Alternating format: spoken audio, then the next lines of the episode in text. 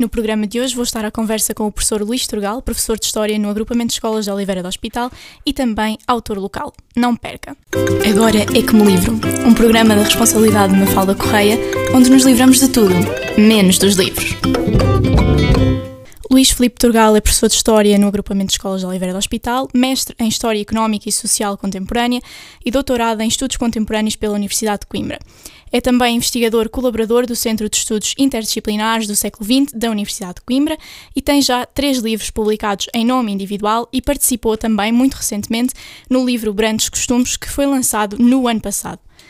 Professor, seja muito bem-vindo ao Agora é me livro e muito obrigada por estar aqui. Uh, muito obrigado, Mafalda. Uh, agradeço muito o teu, o teu convite e, e dou-te também os parabéns pelo teu programa e pelo gosto que tu tens uh, nos livros e nas leituras. Muito bem, obrigada. Então, vamos começar pelo princípio, convém, e pergunto-lhe onde é que surge, antes de tudo, aqui a história e porquê a história? Ah, isso é uma, é uma longa história. uh, não sei, quer dizer, não sei, ou poderei dizer que sei. Uh, repara, o meu pai é historiador. Uh, eu cresci no meio de livros de história, no meio de uma enorme biblioteca com, com, com milhares de, de, de, de títulos que, que existia e existe em minha casa. Uh, o meu pai, repara só, chegou a comprar garagens, tem garagens só para ter livros, só para depositar livros, porque já não os consegue colocar no, no apartamento uh, em Coimbra.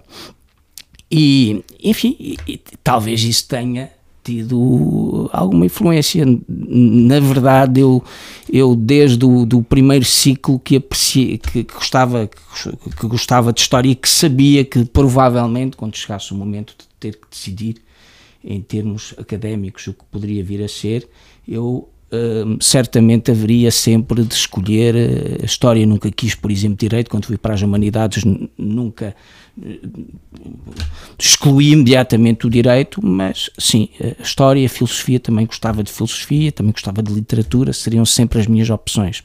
Uhum, portanto, sempre nessa área, nunca... Sim, sempre, sempre nessa área. Muito bem, e depois de ter percebido que a história faria parte da sua vida, também em termos profissionais, sempre teve a intenção de publicar livros científicos, livros de investigação nesta área? É, não, quer dizer, repara, eu acho que essas coisas não se projetam, vão acontecendo. Uh, o que eu, há uma coisa que eu sabia, eu não, não queria ser só professor de história, com todo o gosto que tenho em ser professor de história eu achava que isso não me preenchia completamente. É, era muito importante, um, paralelamente, digamos, à minha, à, à, minha atividade enquanto docente, um, fazer isso, fazer história, porventura, ser, ser historiador. Uh, investigar, fazer investigação, escrever, porque tudo tem a ver. A, a investigação, a investigação é uma coisa que me atrai, que me agrada, mas também me agrada muito depois um, fazer a, a, síntese dessa investigação e as reflexões que decorrem dessa investigação. Escrever para mim é muito importante. É, eu tenho uma espécie de relação de amor-ódio com a escrita. Preciso de escrever, mas. mas hum, escrever é um trabalho que me custa muito do ponto de vista do ponto de vista psicológico porque nunca estou satisfeito com aquilo que escrevo. E portanto tenho que ler e reler uh, porque gosto sempre uh, eu acho que isso deve ser um trabalho de qualquer pessoa que escreve. Eu não sei se sou escritor não sei o que, bem o que isso significa. Uh, o que eu digo é o seguinte quando a gente escreve e deseja ser lido, e eu acho que a gente escreve para isso, pelo menos eu, eu não, nunca escrevi textos para meter na gaveta, não, não, não tenho nenhum interesse, nem nunca fui muito dado a, a fazer poesia, quando eram os mais jovens, não é? Há uma determinada fase em que gostam de fazer isso. Eu conheço várias pessoas que, que o fizeram no seu tempo, eu nunca fiz isso. Isso nunca tive, nunca me deu especial prazer. Um, agora, o que eu digo é que eu gosto de escrever para ser lido. Não, não sei se depois se sou, sou, lido ou não, mas entendo, gosto de colocar no lugar do leitor, quer dizer, gosto de colocar no, no lugar do leitor para pensar, para perceber assim, bom, Será que o leitor está a perceber aquilo que eu estou a dizer? Está a entender? Está a seguir o meu raciocínio? Um, isso para mim é muito importante. A clareza na, de um texto para mim é muito importante. Uh, quer dizer, uh, às vezes há textos muito de uma profunda ambiguidade. Uh, às vezes há textos esotéricos, às vezes há textos em que as pessoas gostam de usar palavras ou termos difíceis. Eu acho que essa. Eu não gosto de fazer isso, ou pelo menos pretendo, ou desejo sempre não fazer isso, porque justamente acho que é, para qualquer autor é muito importante escrever uh, para que toda a gente nos possa entender. Portanto, é exigente com aquilo que escreve, também é exigente com o que lê?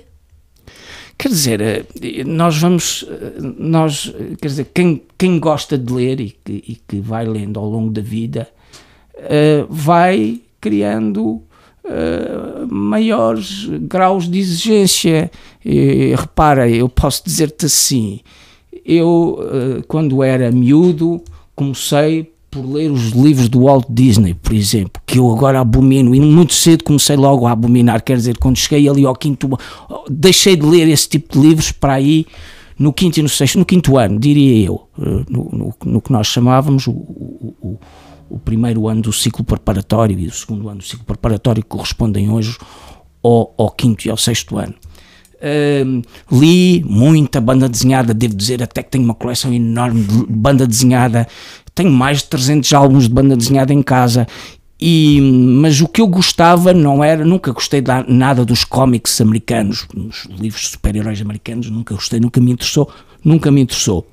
Gosto da chamada uh, banda uh, europeia, franco-belga, uh, desde, desde do, do, gosto muito, sou um enorme apreciador do Tintin e não, e não me dá prazer ler um livro do Tintin, como gosto de ler os livros do Asterix naquela fase em que quem escrevia os textos era o Goscinny, que infelizmente depois morreu cedo, e o Derso continuou, que era o desenhador, continuou a publicar os livros, mas os livros já não tinham nada a ver com o tempo do Goscinny, gosto de ler o Lucky Luke, gosto, gosto de, gostava de ler o Spirou, eh, o, o, Tenente Blueberry, o, o, o, Comanche, quer dizer, o Ricochet, são, são, enfim, são heróis da minha infância, eu cresci a, a ler isso e depois passei também para os livros da Annie Blyton, dos 5 e dos 7, também li isso tudo.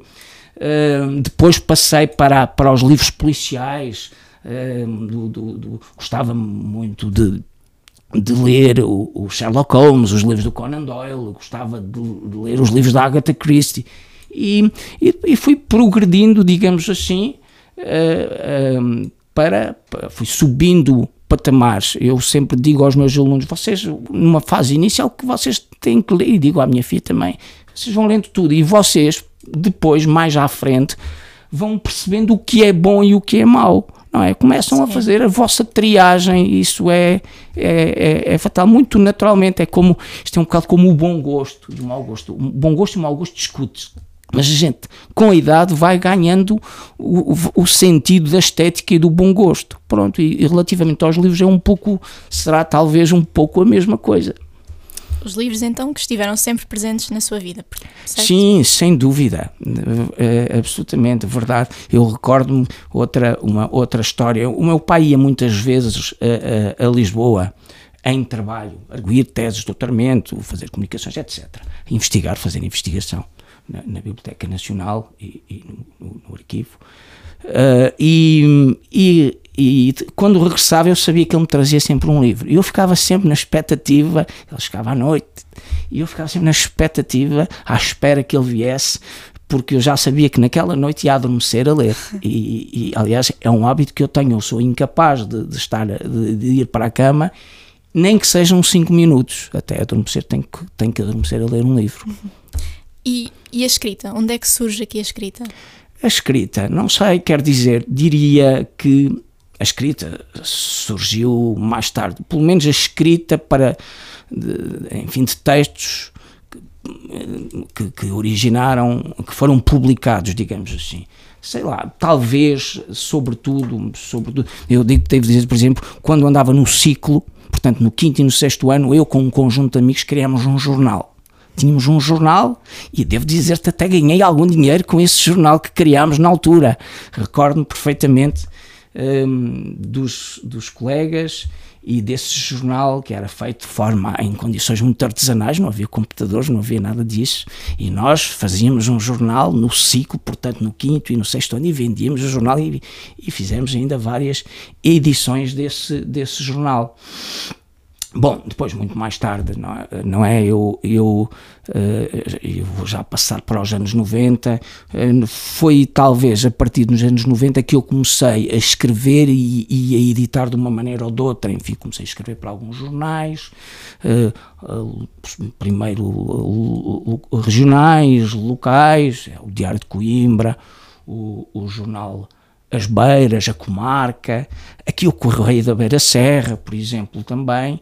Recordo-me também que já na fase final dos anos 90 colaborei numa, numa história de Portugal em datas, uh, que foi editada pelos Círculos Leitores, e, e, logo a seguir numa, numa história comparada Portugal, Europa e o Mundo, uh, que saiu em 1996, eh, também publicada pelos Círculos Leitores, e foi a partir daí progressivamente que eu comecei a escrever textos.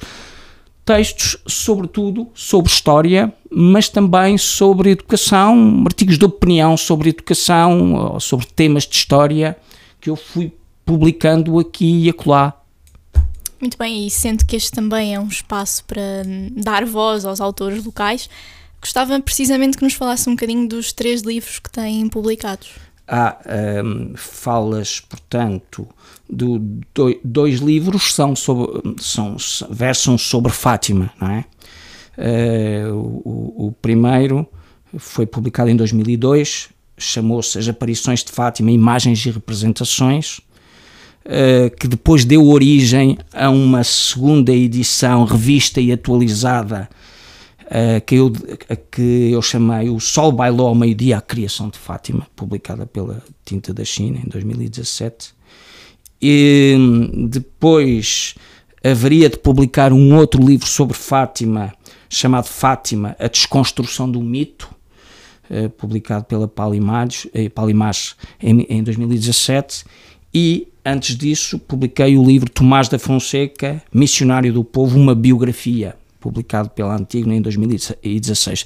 Bom, dizer que estes, estes livros decorreram, a publicação destes livros decorreu de, de, de, trabalhos de investigação que eu fiz em termos académicos, no, no âmbito académico, quer dizer, o, o, o, os de Fátima um, decorreram de da minha tese de mestrado. Eu, eu, quando fiz a tese de mestrado, a minha tese ali no, no início dos anos 2000, eh, talvez, Uh, a certa altura, quando, foi, quando chegou o momento de escolher a, o tema da tese, eu resolvi escolher Fátima, que era um tema, atenção, era e é hoje ainda um tema polémico, hum, mas Sim. sempre me interessou aquele assunto. Lá está, eh, eu reconheço que sou um privilegiado, porque eu tinha livros sobre o assunto que existiam na biblioteca de, de casa do meu pai, dos meus pais. E eu uh, li-os todos, não é? E achei sempre que havia para ali profundas contradições na forma como se apresentava a história de Fátima e que a história de Fátima ainda não estava verdadeiramente tratada do ponto de vista historiográfico. E quando chegou ao momento eh, quando frequentei depois da fase curricular quando chegou o momento de escolher uh, uh, uma tese, um tema, eu não tive a menor dúvida. O, o tema teria que ser Fátima. E, e daí parti no fundo para, para o tema e para a investigação sobre o tema. E, e lá está também, repara, nunca me interessou fazer uma tese que não fosse lida. As teses nem sempre são lidas, a maior parte delas uhum. nem sequer dão origem a edições. Uh, mas para mim isso estava fora de questão e eu diria que, que foi aí também que eu percebi que, que, que, que gostava de ser escritor, como digo, não sei muito bem o que é que isso significa, uh, mas uh, quer dizer, quando comecei a redigir o texto, disse-me: Eu vou escrever este texto que tem que ter, evidentemente, um teor académico, eu, depois ele vai ser, eu vou ter que o defender, não é? Há uma arguição, né, eu tive que defender a tese, mas eu quero que este texto seja escrito pensando também que pode vir a ser publicado e pode ser lido por qualquer leitor que não apenas um, um profissional da história, um historiador, digamos assim. Uh, e assim fiz.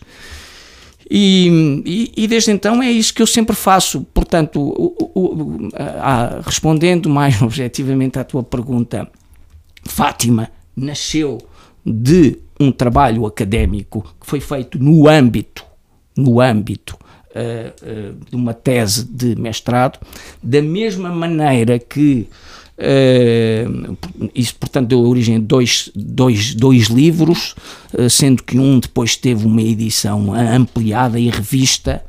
Uh, o outro, falava há pouco do Tomás da Fonseca. o Tomás da Fonseca é, só para enquadrá-lo, quando a gente diz Tomás da Fonseca, ninguém sabe, as pessoas sabem lá que eu não sabem, nem têm que saber, atenção, não sabem, oh, oh, oh, mas parece-me que pode ter algum interesse saber, porque foi um homem que tem um percurso de vida muito, muito interessante, sui generis. Repara bem, como é que eu cheguei a ele? Porque é que eu, quando fiz a, a minha tese de doutoramento, quando chegou o momento de escolher, eu escolhi, eu escolhi o Tomás da Fonseca, foi através de Fátima, porque ele tinha publicado uh, alguns ali nos anos 50 tinha publicado uh, um livro sobre Fátima, que foi polémico e, evidentemente censurado. Chamava-se. Uh, o livro até tem duas edições com dois títulos diferentes, mas aquele que ficou mais famoso chama-se Na Cova dos Leões. E, e aquilo depois tem um subtítulo, se quiseres, uh, Fátima, Cartas ao Cardeal. O Cardeal é o Cardeal Sergeira que, como sabes, foi, eh, enfim, um, um daquelas figuras importantes do período do Estado Novo. Um, e, e, pronto, quero dizer, eu um, eh, achei que era interessante estudá-lo, perceber quem é que ele tinha sido, e fui percebendo que foi um homem, curiosamente, que tinha que, que, que foi filho de camponeses, e como acontecia há muitos jovens da idade dele, uh, para, para poder progredir socialmente ali nos finais do século XIX, ele foi para um seminário, entrou no seminário cheio de fé, saiu do seminário ateu o que não é único. Há muitos outros casos, estou-me a lembrar do Aquilino, que é um outro exemplo interessante. Talvez o Virgílio Ferreira também seja, seja outro exemplo interessante. E hum, depois ele adere à, à Primeira República, tem uma atividade até política comprometida com um setor uh, republicano afeto ao, ao, Afonso, ao Afonso Costa. Depois, quando vem a ditadura militar que faz cair a República, ele está sempre na oposição, sempre na oposição uh, a qualquer forma de, de, de, de ditadura autoritária de, direita, digamos assim, estará opõe-se à ditadura militar, opõe-se ao Estado Novo, foi preso, foi ultra censurado, será dos autores mais censurados do Estado Novo. E, enfim, e neste sentido, eh, muito há mais para dizer sobre ele, mas foi isto que eu procurei contar, uh, enfim, numa narrativa mais ou menos fluida, ou eu tenho a presunção que, que, que, que ela assim seja, nesse livro que veio a ser publicado pela editora Antígona, que veio a ser publicado pela editora Antígona um, uh, alguns em, em, em 2000, eu estava aqui até a ver se tinha o registro, 2016, o livro foi publicado em 2016. E, portanto, livros também com o objetivo de divulgar a história, certo? Sim, sempre, numa lógica sempre de divulgação, sem perder, quer dizer, a divulgação, um livro de divulgação pode ser uh, rigoroso e, e deve resultar, e, e, pode e deve resultar de, de, de, uma investigação cuidadosa que tem que fazer os, os seus autores mergulharem nos arquivos e nas bibliotecas. Hoje, às vezes, confunde-se um bocado a história com um jornalismo muito superficial. Há para aí jornalistas que, na verdade, eh, publicam livros sobre temas já muito tratados, mas eles nem sequer vão às fontes, não vão, não mergulham nas bibliotecas e nos arquivos, porque isso dá muito trabalho e exige perder muito tempo. E então pegam no que já existe publicado e a partir dali fazem outros livros, no fundo, aproveitando-se do trabalho que já, de, que já foi feito por outros. E isso é coisa que não me interessa e que, que não me agrada. Claro. E porquê é que é importante divulgar a história nos dias de hoje? Bom, é, é aquela, a história é, é, sempre, é sempre uma ciência, eu acho que é uma ciência, há quem diga que é um romance verdadeiro, esta visão de certa forma mais poética também é interessante, uma narrativa verídica, uh, mas que nos ajuda, evidentemente, quer dizer, a compreensão, o estudo do passado, o estudo, um estudo problematizado e interpretativo do passado ajuda-nos sempre a compreender o presente e eventualmente a cautelar o futuro. É para isso que a história é, é, é, para isso que a, que a história serve. Eu sei que ela é cada vez menos valorizada nos currículos, menos valorizada uh, pelos, pelo Estado, pelo Ministério da Educação. Uh, os a história tem perdido imensos anos, imensas horas nos últimos anos. Isso acho lamentável. Uh, há, há muita gente, como disse há pouco, jornalistas, não tenho nada, atenção, há, eu quero aqui dizer, não tenho nada contra os jornalistas, pelo contrário, e há grandes jornalistas que fazem trabalhos de, de investigação extraordinária, nada, nada a dizer.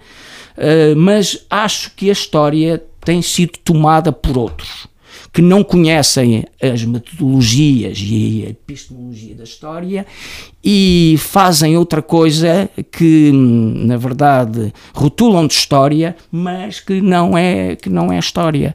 Uh, e produzem textos muitas vezes superficiais que a gente vê aí nos escaparates das, das, das, das livrarias, ou vão para as televisões às vezes debitar opinião, não história, mas opinião. E, é, e, e, de facto é diferente. A história é uma ciência, não é uma mera opinião. Isto é, dito de outra maneira, um historiador, quando sustenta uma determinada narrativa, essa narrativa tem que ser escurada, digamos, tem que ser sustentada em, em documentos na análise sistemática de documentos e, portanto, ela tem que ser muito bem justificada. E, e por, nesse sentido, ela é uma ciência e não é uma mera opinião. Sim, especialmente numa época em que toda a gente tem uma opinião sobre tudo. Exatamente. E toda a gente comenta tudo na, na televisão. Absolutamente. Portanto, Com, concordo um... plenamente. Repara que a gente vê aí vários um, um, várias pessoas que vão sistematicamente às televisões dar as suas opiniões, mas aquilo é entendida por muita gente como de facto mais do que uma opinião. Eles, eles fazem a opinião, Sim, não é? é eles fazem a opinião. E, muito, e, e, a maior parte das vezes eles têm a sua agenda. É que essa é a questão. O historiador, no fundo, Uh, o discurso do historiador tem que ser objetivo. Eu não digo neutral, não há discurso neutral na história, como é evidente, mas há objetividade. Um discurso pode e deve ter objetividade. Uh, o historiador não pode ter uma agenda política. Não é? E o que nós sabemos é que muitos dos comentadores que vão vão às televisões ou escrevem nos jornais ou falam nas rádios muitas vezes têm a sua agenda político-ideológica e, e, por conseguinte, pessoal, ideológica e, e, e são, e, há muita gente que hum, talvez um pouco desprovida de, de, e porque essas pessoas geralmente falam muito bem, isso não há, não há, não há menor dúvida sobre isso, se têm uma espantosa capacidade e, para falar um, aos outros nos mais diversos fóruns e nos média e na, na, verdade eles conseguem convencer os outros das suas verdades, que são verdades muitas vezes pessoais e privadas. Uhum. Um, e eu acho que é preciso ter cuidado uh, quando ouvimos essas pessoas. Não quer dizer que a gente não as ouça, mas tem que as ouvir munido de grande sentido crítico. E para termos esse sentido crítico, nós temos que ler. Temos que ler temos que estar atualizados, uh, ler notícias, uh, no fundo ler, ler no fundo os, os médias certos, os médias certos, não, não estou a dizer, é, é, é, aqueles que estão, digamos, certificados, quer dizer, não posso dizer que, eu tenho que dizer assim, o, o jornal público é um jornal muito mais rigoroso do que é o Correio da Manhã, do que é o Correio da Manhã, quer dizer, é preciso dizer isso e, e, e, e considerar que isso me parece indiscutível. Para, para alguns não será, uh, mas portanto o conhecimento, uh, as nossas leituras, o facto de estarmos bem atualizados, Uh, o, o, facto de lermos ensaios sobre, por exemplo, sobre história, lá está, ajuda-nos necessariamente a compreender melhor uh, o processo histórico, os factos, os fenómenos históricos mais antigos e mais recentes, como por exemplo, não é? temos, temos aí o, o, os 50 anos do 25 de Abril, como por exemplo, justamente o, o 25 de Abril e todo o processo que decorre daí. Sim, que muitas vezes nem todos os ouvintes, nem todos os telespectadores são capazes de fazer hum, essa distinção, quer dizer, é muito fácil uh, cair-se no, no discurso errado. Exatamente, e nós temos aí assim os populismos a vingarem em, todos, em todas as latitudes, uh, a, provar, a provarem que isso é verdade, sobretudo no mundo hoje das redes sociais, que têm um, um, um poder e um impacto impressionante. Ora, e regressando aqui um bocadinho aos livros, um, gostava de lhe perguntar, e já estamos numa fase final desta entrevista, se ainda há algum tema sobre o qual gostaria de escrever. eu, eu, eu não gosto de, de, de projetar as coisas. Uh, eles vão surgindo. Ainda agora, uh, quase acabei de escrever uma, uma, uma monografia, uma pequena monografia, sobre a, a fundação uh, Maria Emília Cabral Metelo, não sei se vamos publicá-la ou não, a ver vamos, mas que me levou, uh, levou à história local, que, que eu acho que está por fazer, lá está, falta, por exemplo, em Oliveira do Hospital, uma boa síntese atualizada sobre história local, e de certa forma esta monografia ajuda-nos a compreender pelo menos a chamada história, uma certa história do, do, do contemporânea e do tempo presente, um, relacionada com figuras de, de, de, de, que, são, que são originárias uh, daqui. Uh, não era, não era um, suposto eu fazer isto. Uh, Desafiaram-me a fazer uma coisa, um, um, trabalho destes. Primeiro disse que não, depois disse que talvez, e o texto acabou por sair. Uh, vamos ver se ele virá ou não a ser publicado. Certamente no futuro poderão surgir outros temas que me interessem estudar. A ver, vamos. Pois é mesmo deixar o tempo correr. Isso, isso. Ora, e agora vamos para as nossas duas últimas questões, uh, das quais eu já tinha algumas saudades, porque já há tempo que não as faço, mas se pudesse ir jantar fora com um autor, vivo ou não, quem seria e porquê? Isso é uma pergunta sempre difícil, porque é. nós temos sempre muitos autores que, é, que, é, que apreciamos muito. É, é, autores uh, estrangeiros, autores portugueses, aprecio muito essa, o Camilo, também aprecio alguns livros do Saramago, uh, mas uh, eu diria, falando de autores portugueses, mas eu, eu tenho que dizer assim, eu escolheria o Tomás da Fonseca. E eu acho que é, é fácil perceber porquê. Porque então eu andei 6, 7, 8 anos a estudar este senhor, devo dizer que li todos os textos dele, todos os textos deles, enfim, todos é sempre perigoso dizer, bem sei, mas andei à procura deles. Uh, em, nos arquivos, nas bibliotecas, ele escreveu qualquer coisa como 40 livros, uh, que eu li todos e que, e que tenho em casa, em alguns casos originais, outros uh, fotocopiados fartou-se de escrever para uma série de jornais da época, sobretudo o período republicano, porque depois passa a ser censurado. Um, eu li-os, diria, provavelmente li os textos todos, uh, pensei sobre ele, refleti sobre ele, segui a vida dele, falei com pessoas que o conheceram pessoalmente, não é? Ele morreu em 1968. Uh, e deixa-me, se me permites contar uma história engraçada, evidentemente eu não.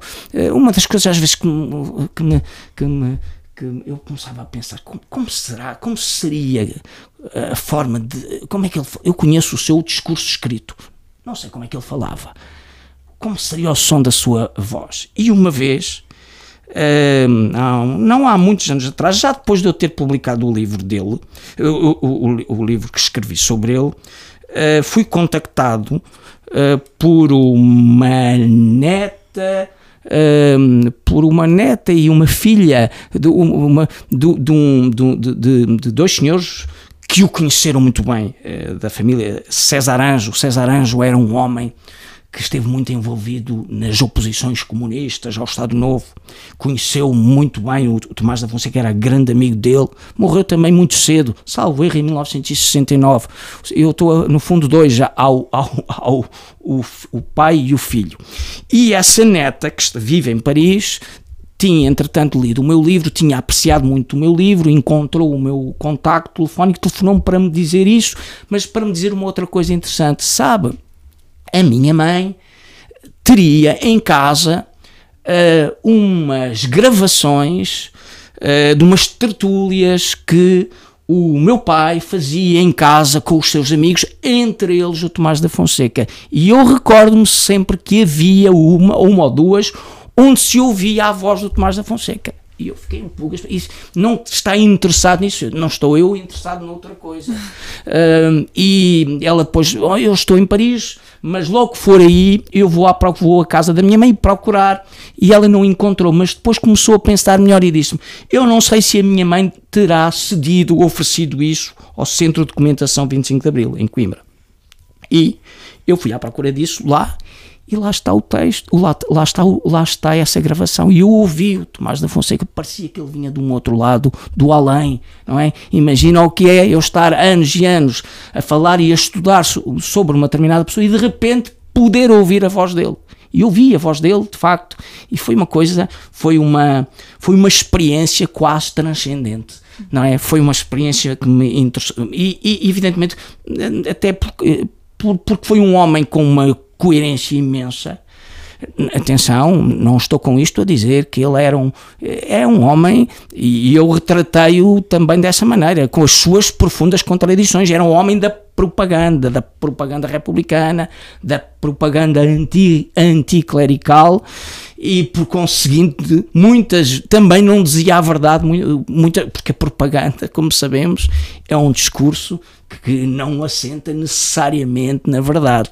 Uh, mas era um homem de coerência e era um homem defensor de valor dos valores da liberdade e por conseguinte e depois era um homem com, uma, com características físicas interessantes porque era um homem altíssimo com umas longas barbas uh, e, e, e, portanto, se me fazes uma pergunta dessas, hum, a minha resposta já vai longa, não é? Mas eu diria, diria sim, gostava de um dia poder almoçar com o Tomás da Fonseca e ouvi-lo ali ao vivo e a hum, cores. Sim, imagino. Uh, e se esta já foi difícil, faço-lhe uma talvez ainda mais. Uh, qual é o livro da sua vida? Ah, isso é Devem é, existir é coisa muitos. difícil. Pois, quer dizer, eu, eu, eu podia citar o Essa, a Relíquia, podia citar o, o, o Camilo, A Queda de um Anjo, gosto muito. Podia citar alguns livros do Saramago, gosto muito do, uh, uh, do Ensaio sobre a Lucidez, por exemplo, do Evangelho segundo Jesus Cristo, Caim, também gosto. Uh, talvez eh, depois de autores estrangeiros gosto do Orwell, 1984 gosto muito ah, eh, gosto do Xavier Cercas, do Mário Vargas Llosa mas eu vou escolher um que eu acho que até já, te, já partilhei contigo esta informação eh, um autor que, que eu não sei se ele tem mais de dois livros ou três uh, escritos chama-se Jonathan Little Uh, e ele escreveu um livro absolutamente espantoso chamado As Benevolentes. As Benevolentes é um prémio. O livro foi publicado em, em, em francês, ganhou o prémio Goncourt em 2006. É um livro que tem 900 páginas, mas é um livro absolutamente espantoso sobre a questão. É uma romance, é um romance histórico, mas é a grande questão dos romances históricos, já parei muitos romances históricos, mas poucos são realmente bons. Eu costumo dizer que, uh, enfim, se a gente quiser ler uh, autores capazes de escrever um romance histórico a sério, de grande fogo, tem que pegar no, no Humberto Eco. Humberto Eco é uma referência. Uh, mas este, Jonathan Little, As Benevolentes, é um livro sobre quê? Sobre todo o processo, sobre a questão da ascensão do, do, do, do nazismo, da Segunda Guerra Mundial, do Holocausto. Uh, atenção, sobre isto. Isto tornou-se moda, este tema tornou-se moda. Nós vamos a qualquer livraria, tu tens nos escaparates das livrarias dezenas de livros sobre isso. Uh, quase que diria a maior parte deles substancialmente superficiais, que servem, que foram escritos para vender, mais nada, para vender. Uh, agora, este livro uh, é porque, porque é bom, primeiro porque o autor faz uma investigação quase de historiador um, para construir este livro. É? Percebe-se perfeitamente que eu quase que diria que ele esgotou a bibliografia sobre o nazismo, sobre a, prima, a Segunda Guerra Mundial, sobre o Holocausto, para compreender estas questões tão complexas do século XX.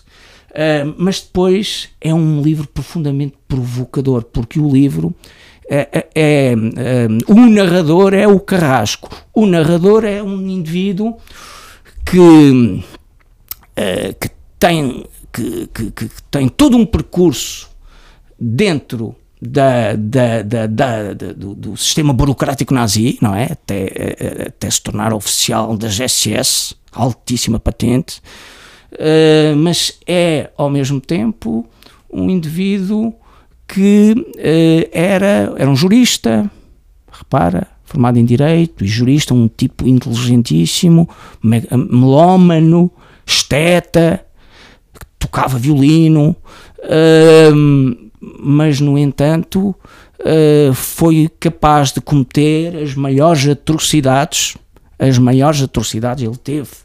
Ele teve em Auschwitz, é? trabalhou em Auschwitz, portanto já imaginamos de que maneira é que ele colaborou uh, uh, com, com, todo o processo do Holocausto. E, no fundo, este livro coloca-nos nesta questão: e se fôssemos nós? E se, for, e se nós tivéssemos vivido na Alemanha nas, nas décadas de 20 e 30 e 40, o, o que é que nós teríamos sido? Nós teríamos uh, condenado o nazismo, teríamos uh, passado às oposições, teríamos morrido pela causa da liberdade, teríamos ter nos íamos batido pelos direitos humanos ou teríamos uh, no fundo é a questão da, da banalidade uhum. do mal que está aqui em causa uh, e portanto é um livro que nos interpela a qualquer, a, a, em todo em cada em cada página quase é um livro aconselho-te, aconselho os leitores e aconselho-te vivamente a ler esse livro. Eu tenho todo o gosto em emprestar-te esse livro, uh, porque é um livro que a gente nunca mais esquece e é o livro. Atenção, há outros livros bons sobre este período, basta citar o Primo Levi. Como sabemos, dedicou, esteve em Auschwitz cerca de um ano, sobreviveu e dedicou, era um engenheiro químico e depois vai dedicar toda a sua vida, é? vai dedicar toda a sua vida de, a denunciar, a denunciar o Holocausto. Uh, e eu acho que ele nunca ultrapassou esse problema, porque acaba depois por se uh, suicidar. Ele suicida-se. Mas, uh, enfim, evidentemente, e eu, sei lá, se isto é um homem, é um livro fundamental também que todos devemos ler, mas este livro é de uma profundidade quase filosófica, não é? Um, que, que, que me surpreendeu imenso. Eu não, não, não tenho na, nada o hábito de ler um, um, um, livro de segunda vez, não gosto de fazer isso, é, como também não aprecio ver um filme pela segunda vez, raramente faço isso. Ainda não fiz com este, mas eu tenho um encontro marcado com as benevolentes, algures, uh, nos próximos anos, porque gostaria de voltar a ler este livro, sem dúvida. E é tão bom quando os livros nos fazem refletir Exatamente, isso mesmo, não é? O, o, não é? É aquela questão da cultura chiclete, não é? Que eu às vezes digo, digo aos meus alunos, eles, o que é um livro chiclete? É um livro que a gente mastiga, não é? Enquanto está a lê-lo e depois deita fora e nunca mais se lembra dele. Uhum. Não é? Mas quando os livros nos interpelam, nos interrompem, como tu estás a dizer, quando a gente, dias depois, come, pensa, começa a pensar naquele livro e utiliza no fundo, um, a, a e, e, recorre muitas vezes ao, ao, esse, ao texto, aos textos desses livros para reformular o nosso pensamento, para refletir sobre o mundo, então esse livro vale a pena, não é? E, e lá está, é a literatura ao serviço da cidadania, não é? Sim, e que é um papel tão essencial, especialmente tão essencial. No, nos tempos que correm. Bom, a nossa entrevista vai mesmo ficar por aqui. Agradeço-lhe mais uma vez, espero que tenha gostado. Um gosto, foi um gosto, foi um gosto uh, vir aqui ao teu programa. Como tu sabes, eu admiro-te especialmente o teu percurso e nós já vemos de ouvir falar de ti no futuro. Isso não já ouvimos falar no presente, mas vamos ouvir falar de ti muito mais no futuro. Isso é certo. Pronto, muito obrigada. Para os nossos ouvintes, também muito obrigada por nos terem acompanhado. Agora é como livro está de volta na próxima semana. Fiquem bem, fiquem com os livros. Agora é como livro, um programa da responsabilidade de Mafalda Correia, onde nos livramos de tudo, menos dos livros.